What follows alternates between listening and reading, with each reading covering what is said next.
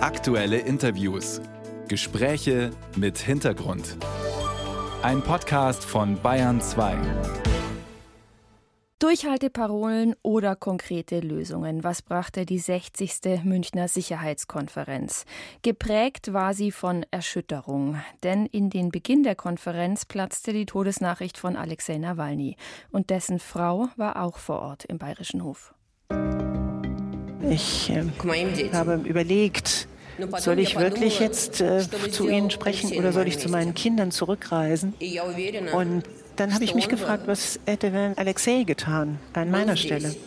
Und ich bin mir absolut sicher, er wäre hier geblieben. Er hätte zu Ihnen von diesem Platz aus gesprochen. Ich habe noch nie eine so starke Frau gesehen, die gerade erfährt, dass ihr Mann tot ist und dann sich hier auf die Bühne stellt und es sagt und sagt, Wladimir Putin, du gewinnst das nicht, du wirst deine Strafe bekommen. Do not ask. Fragt nicht die Ukraine, wann der Krieg enden wird, fragt euch selbst. Ask yourself. Sagt der ukrainische Präsident Volodymyr Zelensky. Man sagt das selten über eine Konferenz mit politischen Delegationen, aber es war eine durchaus emotionale 60. Münchner Sicherheitskonferenz. Und mit dabei war auch der CDU-Außenpolitiker Roderich Kiesewetter, den ich jetzt ganz herzlich begrüße in der Bayern 2 Radiowelt. Guten Morgen, Herr Kiesewetter. Ja, guten Morgen, Frau Eder. Wir hatten am Schluss jetzt den ukrainischen Präsidenten im O-Ton. Was sagen Sie? Hätte Bundeskanzler Scholz auch die Lieferung ankündigen sollen, zum Beispiel für Taurus Marschflugkörper, oder war die Unterstützung für die Ukraine doch etwas mangelhaft bei dieser Konferenz? Also das Erste, was auffiel, war, dass der Kanzler Themen wie mögliche Einladungen für Aufnahme von NATO-Verhandlungen nicht erwähnt hat, dass er Taurus ganz ausgeschlossen hat und vor allen Dingen, dass er den Saal verließ, bevor Zelensky in den Saal kam.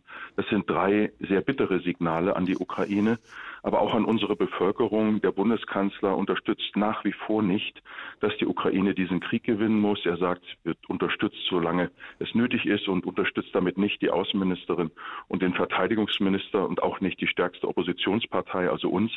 Also wir bleiben hier weit unter unseren Möglichkeiten und damit hat er auch nicht das Signal an die USA gegeben, ihr braucht Trump gar nicht mehr wählen. Wir Europäer haben verstanden, wir gehen all in. Und es war ja auch der Rede von Zelensky anzumerken, die Bitterkeit und Enttäuschung. Es war ja eine amerikanische De Delegation auch da vor Ort. Ähm, was gab es da für einen Austausch und sehen Sie weitere Hilfen aus den USA für die Ukraine oder war es das?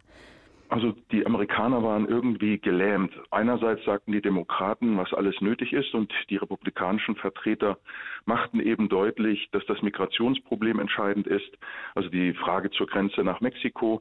Und sie machten auch Deutschland verantwortlich, mehr zu tun, wie auch übrigens äh, die Demokraten. Also klar ist, dass die Amerikaner, auch wenn Biden wiedergewählt wird, mehr von Europa verlangen und dass sie sich fragen, was bedeutet eigentlich europäische Führerschaft?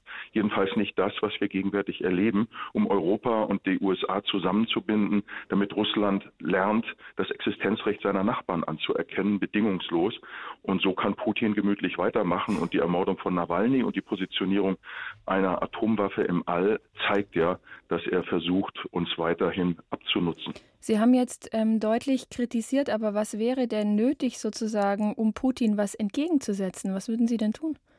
Es sind drei Dinge, die oder vier Dinge, die nötig sind. Es geht aber ganz schnell. Erstens ganz klares Zeichen europäischer Staats- und Regierungschefs an die USA, dass wir bereit sind, mehr zu tun und nicht nur die Kosten der Flüchtlinge mit einzurechnen in die Militärunterstützung der Ukraine. Zweitens die Rüstungsindustrie anzuwerfen, auch in dem Sinne, dass die Arbeitszeitordnungen verändert werden, dass man 24-7 300 Tage im Jahr von mir aus produzieren kann, aber auch Garantien übernimmt, Bürgschaften. Das Dritte ist, dass man eine klare Forderung an die Russen stellt, und zwar sehr klar, dass sie das Existenzrecht all ihrer Nachbarstaaten unwiderruflich anerkennen. Und viertens natürlich, dass wir den Weg der Ukraine in EU und NATO ebnen und das unserer Bevölkerung besser erklären. Es wird ja kaum erklärt. Erstens die aktuelle Position, aber auch, was auf dem Spiel steht, wenn Russland erfolgreich ist. Massenflucht aus der Ukraine. Wenn Sie sagen, die Rüstungsindustrie anwerfen, kalkulieren Sie dann die Diskussion um die atomare Neuaufstellung europäisch mit ein oder schließen Sie die, die Diskussion im Moment ähm, sozusagen aus und sagen, die soll offiziell nicht geführt werden? Das ist eine fatale Diskussion, weil es den Spaltpilz zwischen USA und Europa vorantreiben würde. Es wäre für Putin das Signal, dass er noch mehr auf nukleare Abschreckung setzt und nukleare Angst, was ihm ja gegenüber Schweden und Finnland, die NATO-Mitglieder sind oder werden, überhaupt nicht gelungen ist, aber leider in Deutschland. Nein, am transatlantischen Schutzschirm führt nichts vorbei. Die Amerikaner müssen sich weiter als europäische Macht begreifen und unsere Sicherheit muss unteilbar bleiben.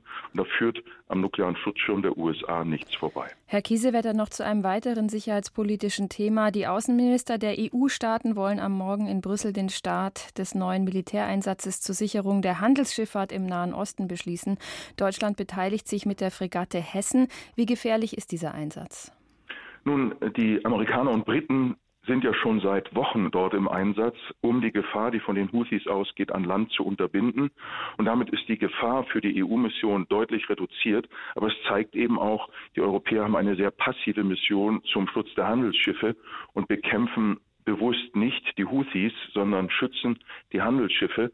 Insofern, ähm, unabhängig von der Gefährdung, bleibt Europa da unter den Möglichkeiten. Aber es ist gut, dass die EU Flagge zeigt. Besser wäre es gewesen, wenn Europäer und Amerikaner eine gemeinsame Aktion gestartet hätten. Sie ist gefährlich. Wir müssen uns auch darauf einstellen, dass es zu Eskalationen kommt. Aber schlimmer wäre es, wenn wir nicht präsent werden, weil dann die Handelsschifffahrt zum Erliegen kommen könnte. Und das wäre für uns alle viel, viel schlimmer. Herr Kiesewetter, Sie haben jetzt die Sicherheitskonferenz in München erlebt. Gibt es irgendwas, was Sie optimistisch stimmt? Also optimistisch stimmt mich in München immer, ich darf seit 2007 dabei sein, dass im Hintergrund sehr viele Gespräche stattfinden. Aber ich sehe nicht den Silberstreif, der mehrfach angedeutet wurde. Ich sehe dunkle Wolken und wir müssen uns auf etwas vorbereiten. Und ich glaube, wenn etwas klar geworden ist, dass das Business as usual einfach so weiterzumachen nicht mehr geht. Vor zehn Jahren haben der Bundespräsident und zwei Minister, Ministerinnen klargemacht, Deutschland muss früher entschiedener und substanzieller handeln. Und darauf warten wir seit zehn Jahren. Die Zeitenwende darf nicht Geschichte werden. Und ich glaube, das ist vielen Teilnehmerinnen und Teilnehmern deutlich geworden sagt der CDU-Außenpolitiker Roderich Kiesewetter, der auch mit dabei war bei der 60. Münchner Sicherheitskonferenz, die gestern zu Ende ging. Herzlichen Dank, Herr Kiesewetter, für Ihre Zeit zu dieser frühen Stunde. Dankeschön. Gerne, Frau Eder. Schönen Tag. Tschüss.